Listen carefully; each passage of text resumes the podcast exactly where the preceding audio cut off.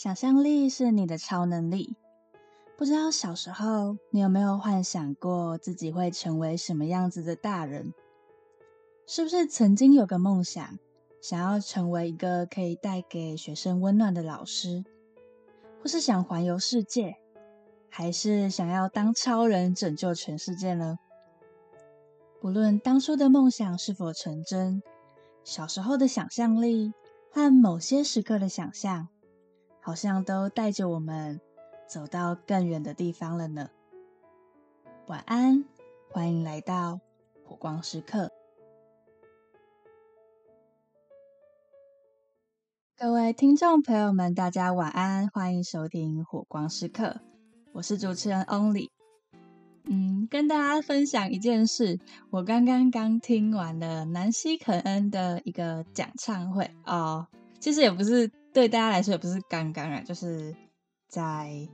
今天是礼拜二，对我在礼拜二的时候听完了南希肯恩的讲唱会，我觉得很满足，也有很多想要跟大家分享的内容，以及我真的很喜欢南希肯恩的很多首歌，就带给我很多个创作灵感以及很多的感触。那在下一个单集会跟大家分享一个主题，跟他们的某一首歌很有关系。那大家就期待下一个单集吧。嗯，想要顺着我刚看完讲唱会很快乐的心情，跟大家分享一个比较没那么沉重的话题，因为前面都好像聊的比较嗯内心一点，就好像要挖的比较深。今天也没有说话不深，但就是想要跟大家分享一个比较有趣的主题，是想象力。相信大家一定都有听过一句广告台词，是“想象力是你的超能力”。嗯，我自己也觉得想象力是我的超能力。至于原因是为什么，我会在节目的后半段跟大家分享。那为什么会突然想要跟大家聊想象力这个主题呢？是因为我在。嗯，上周的表演课有做了一个想象力的练习，我自己觉得很有趣。想象力这个东西也算是身为一个，不论是表演者，或者是创作者，或者是就只是一个普通的人，是一个很重要的、不能没有的要素吗？像小时候，我们一定都会想象很多事情，我们可能会觉得，嗯，自己可以当上超人，可以当上太空人，我们可以拯救全世界这种。想法，就是因为我们有很多的想象力，我们可以把很多或许是无聊事情想象的很有趣。一定大家一定都会看过，就是有些小孩子可以玩一个玩具玩的很久，那是因为他们有很多的想象力。可能是一个长方形的积木，他就会觉得那是一台车，它是一架飞机，它可以变成任何东西，就是一个简单的东西，它就可以想象成任何东西。但长大了以后，我们的想象力是不是变少了呢？还是比较少运用想象力在我们的生活中呢？如果我们不是一个创作者，我们不是一个表演者的时候，所以今天想要透过分享我做的想象力练习，也带大家做两个想象力练习。这两个练习也是我在表演课程中老师带我们做的，呃，是肢体的练习。不过我有修改一些内容，就是希望大家可以透过。聆听的方式，可能闭上眼睛想象，或是如果你愿意的话，你也可以，嗯，有肢体的动作，然后可以观察自己会有什么样子的动作以及反应。这样，那现在想象你是一个很中性的种子，你没有个性，你静静的在土壤里待着，直到水分慢慢慢慢的渗透进土壤。你渐渐的吸收水分，冒出小小小小的芽，但你还没有冒出土壤。你越来越接近土壤的表面，努力的往上生长，直到你终于从土壤的间隙里看见天空，看见阳光，整株冒出土壤。你继续生长，吸收阳光的能量与水的灌溉。长成了一棵小树，小树又延伸了越来越多枝丫。你往上拓展，往上拓展，往上拓展，长成了一棵你所认为的大树。接着你遇到了很多的不同的天气，有刮风，有下雨，而你也遇见了更多的不同的树。你跟不同的树结合成一棵更大更大的树，每一棵树都有不一样的个性，但你们依旧在一起，长成了一棵很大很大的树。有一天，很大的风不断的吹，土石流淹没了你和你的树伙伴，最后你们倒下了，你们凋零死亡，又成了土壤的一部分。嗯，好，想象就大概到这里。呃，就觉得，就是一从一棵树，就是带大家从想象自己是种子，然后到变成小树苗，到变成大树，变成更大的树以后，你最后又回到土壤的这个过程，感觉也有点像人生。就是我觉得，就是这个想象力练习也带给我了蛮多的感受。就是当我在想象我自己是一棵树的时候，不知道大家会想象自己是什么样子的树。我自己想象自己应该是一棵有朝气的树吧，因为感觉树接收到很多的雨水跟土壤的时候，就会觉得很开心，很有能量。因为树给我的感觉就是很有能量的一个大自然的景观，因为它。很壮大，它很坚固，它只要够大，几乎不会被吹倒。虽然说我编的一个让它被吹倒的故事，嗯，总之我觉得树给我是一个很有活力的象征，所以我当时在肢体的表现上，就是也是想要有那种很活力，然后一直想要往上生长，很有对世界很有期待的这种，就是感觉我是这样的一棵树。不知道大家想象的是什么的什么样的树呢？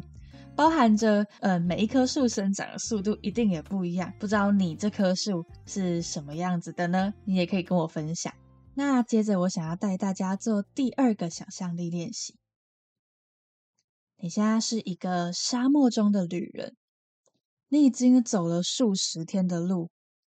喝了很多的水，但水壶里面现在已经快要没有水了。你走得很累，很累，又很渴。但在你不知所措的时候，突然发现前面有一个小池塘，你很想要快步的冲到池塘边，赶快喝水，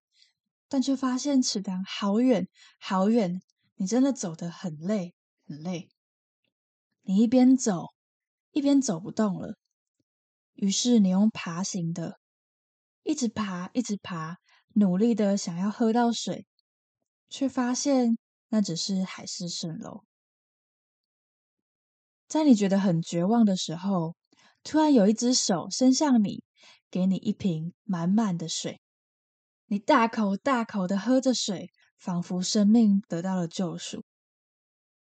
好，那这个想象大概到这里。那时候就是我在上表演课的时候，就是也是有做这个沙漠中旅人的想象。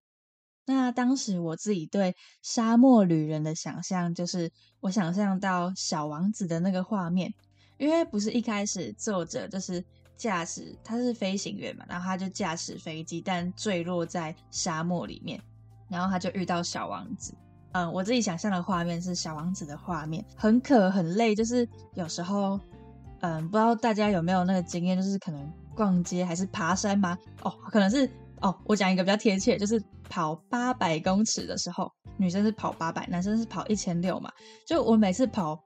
八百的时候，我都会觉得天哪，好远好远哦！虽然在大学的操场里面，我们一圈是四百，只要跑两圈就好了，听起来很短，可是跑到中间就会有那种好累、好累、好渴的感觉。然后当时我就是把这个跑八百的心情放进我在沙漠中，就是很累又很渴，又很想要赶快停下来休息，但是我又必须去完成这个旅程，或者是嗯，去就是去找到水嘛，因为这真的很累。就是我是抱着跑八百的心情去做这个想象，不知道大家是什么样子的想象呢？如果你想要跟我分享的话，也欢迎跟我分享。我也很好奇大家会怎么样想象。除了在表演中的想象力练习，嗯，我也是发现，在表演的工作中有很，就是每一个工作感觉都脱离不了想象力这个东西。像是我们看到一部电影。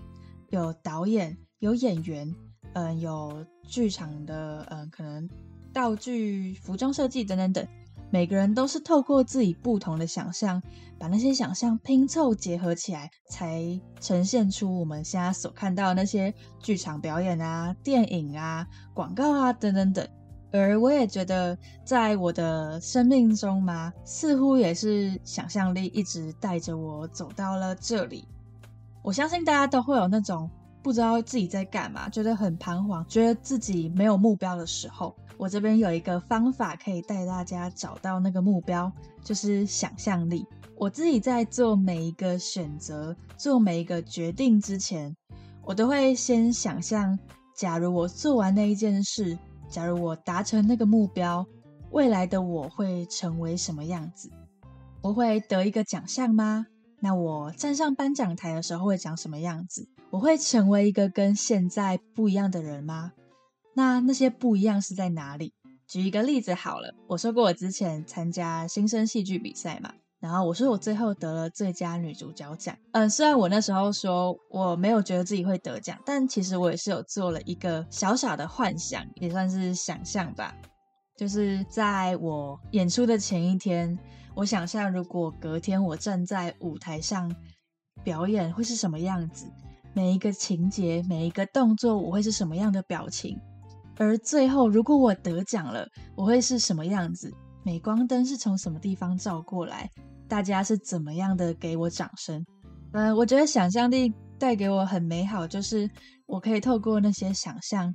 慢慢的把那些我有点模糊的目标，有点不知道怎么做的事情，透过想象把那些模糊的逐渐变成更清晰的画面。呃，越长越大的时候，我也发现，好像真的是想象力带我走到我想要去的地方。其实，在我嗯考上这间大学之前，也是有做了想象力的练习吗？就是我曾经想象，如果我可以在这间学校读书，我的大学生活会长什么样子，以及达成了这个目标以后，我未来会成为什么样子的人。就是想得更远了一点，就觉得就是我好像是透过这个想象而有了一个动力，可以继续往前进。那我觉得达成一个目标，在你没有嗯，在你的目标有点不明确、有点模糊的时候，你可以透过想象力，嗯，想象你想要成为的样子，然后再回推过来，假如你想要成为这个样子，那你需要怎么做？或许是更认真的读书，或者是可以拆解一些步骤，把过程你可能会遇到的事情也想象出来，就可以一步一步的去实践你这些想象，或许就可以成为你想要成为的那个样子。其实我，嗯，我记得我高中也是有透过想象，就是完成一些目标，